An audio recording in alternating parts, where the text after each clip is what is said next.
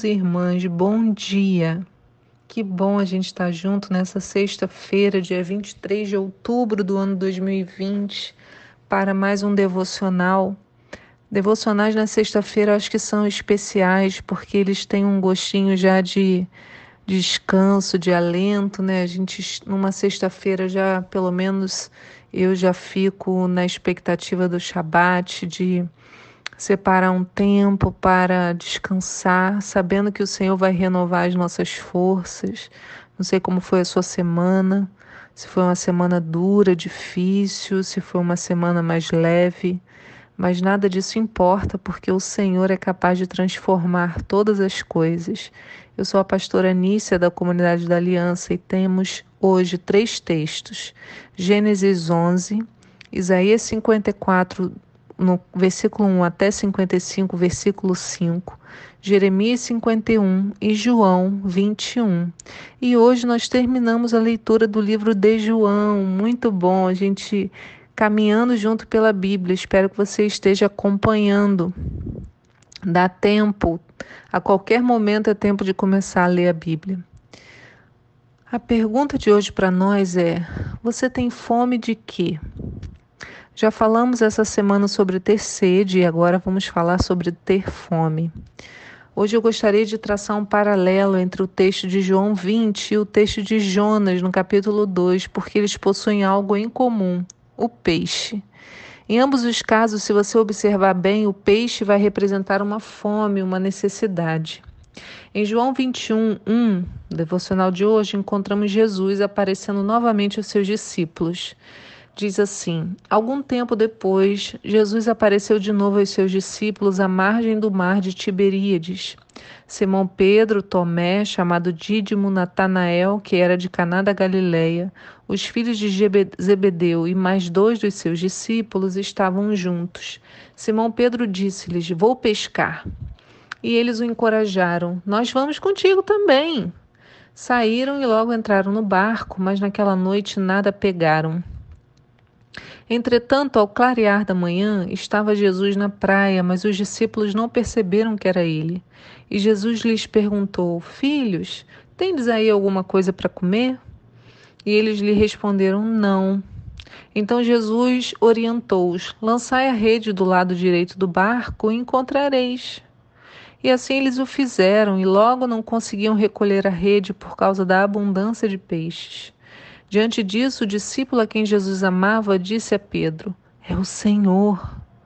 E assim que Simão Pedro viu que era o Senhor, vestiu a sua túnica, pois a havia tirado, e lançou-se ao mar. Mas os outros discípulos vieram no, pequena, no pequeno barco, arrastando a rede com os peixes, pois não estavam longe da praia, senão uns duzentos côvados. Então, assim que saltaram em terra, viram ali uma fogueira, peixe sobre as brasas e um pouco de pão. E Jesus lhes pediu: Trazei algum dos peixes que acabaste de pegar. E Simão Pedro entrou no barco e arrastou a rede para a terra. E ela estava cheia, com 153 grandes peixes. E mesmo com tantos peixes, a rede não se rompeu. Quando Jesus os convidou, então Jesus os convidou: Vinde e tomai vosso de, jejum. E nenhum dos discípulos tinha coragem de indagar-lhe: Quem és tu? Pois sabiam que era o Senhor. Jesus aproximou-se, pegou o pão e deu a eles, tomou um peixe e fez o mesmo. E essa foi a terceira vez que Jesus apareceu aos seus discípulos depois de haver ressuscitado dos mortos. Se você pegar o capítulo 2 do livro de Jonas e prestar atenção aos detalhes, você perceberá uma clara descrição de um estado de depressão. Ele fala sobre correntezas formavam um turbilhão, as algas marinhas se enrolaram na minha cabeça, ou afundei até chegar aos fundamentos dos montes. Mas você lembra que ele estava na barriga do peixe, né? Então ele não, não tinha como saber, por exemplo, das correntezas formando um turbilhão.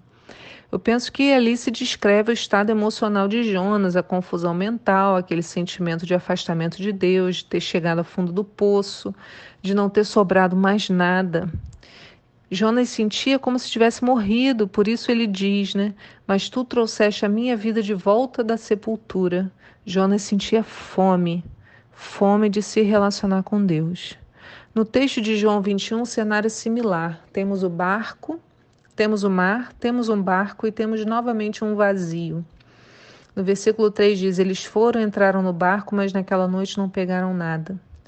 Parece-me então que passaram uma noite inteira tentando e nada conseguiram, então eles estavam decepcionados, cansados e com fome. Apenas pela manhã viram que Jesus estava na praia, passaram a noite toda e não viram. Diz no versículo 4, né? Entretanto, ao clarear da manhã, estava Jesus na praia, mas os discípulos não perceberam que era ele. Observe que os discípulos não viram que Jesus estava disponível antes disso, não buscaram ajuda, passaram a noite inteira lutando para saciar a fome. Eles estavam a mais ou menos uns 90 metros de distância, por isso conseguiram ver, né, nesse momento, pela manhã. E Jesus os perguntou: Filhos, vocês têm algo para comer? Veja o cumprimento amoroso de Jesus, né, chamando a eles de filhos. Então temos duas situações de fome, de solidão e de vazio. Jonas estava experimentando seu momento de depressão. Os discípulos experimentavam a frustração e a fome. E todas as situações ocorreram por quê? Por não colocarem Deus à frente das suas situações, por não clamarem por socorro. O orgulho os fez olhar apenas para sua atividade nem refletiram que Deus os podia ajudar. Mas, enfim, Jesus aparece. Aleluia. Pedro, impulsivo, já se joga na água, vai ao encontro do Pai.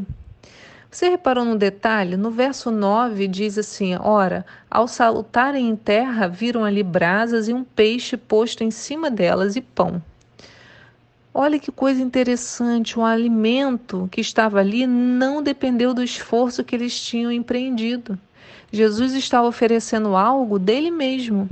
O peixe era suprido por Deus, o pão também. Isso nos ensina que aquilo que sacia nossa fome vem primeiro do Senhor e não da nossa própria mão. Ainda que Jesus use o fruto do nosso trabalho depois, como vimos no texto, né, Jesus fala: tragam alguns dos peixes que acabaram de pescar, o alimento que ia matar a fome deles e que já estava pronto e disponível não dependeu do que haviam pescado.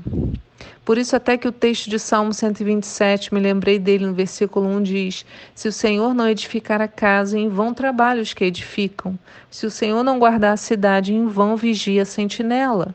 Inútil vos será levantar de madrugada, repousar à tarde, comer o pão de dores, pois assim dá ele aos seus amados o sono. O Senhor supra as nossas necessidades quando nos voltamos para Ele.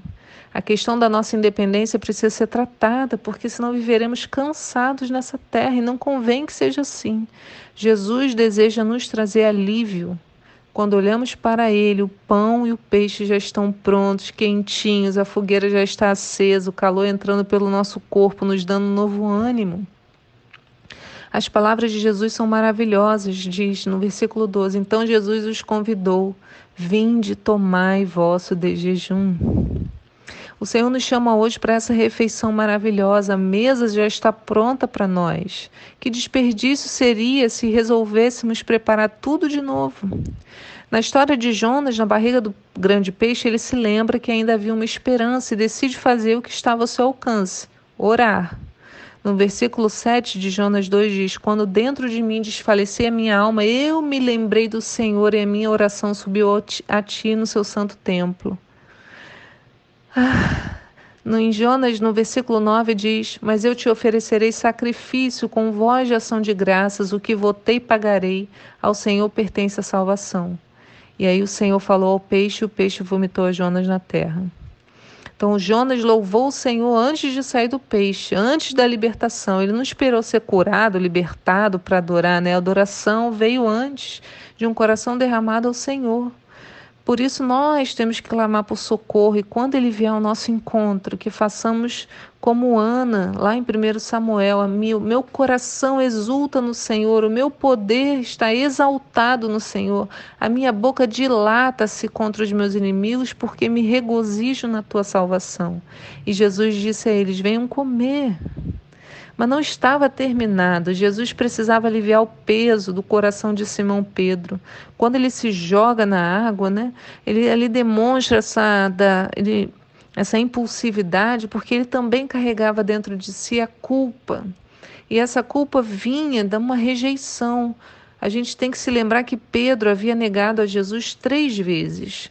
Como agora lidar com essa culpa face a face com o Mestre? Talvez Pedro mal conseguisse olhar para Jesus, talvez tenha sido por isso que ele tenha decidido ir pescar, para ocupar um pouco os pensamentos. Jesus sabia como estava o coração de Pedro, assim como ele sabe como está o nosso. Por isso, ele precisou de uma palavra direta para Pedro. No, cap... no versículo 15 diz: Assim, após tomarem o de jejum, Jesus questionou a Simão Pedro: Simão, filho de João, tu me amas mais do que estes outros? Botou Pedro ali, né, contra a parede. E Pedro respondeu: Sim, Senhor, tu sabes que eu te amo. E Jesus falou de novo: Então cuida dos meus cordeiros.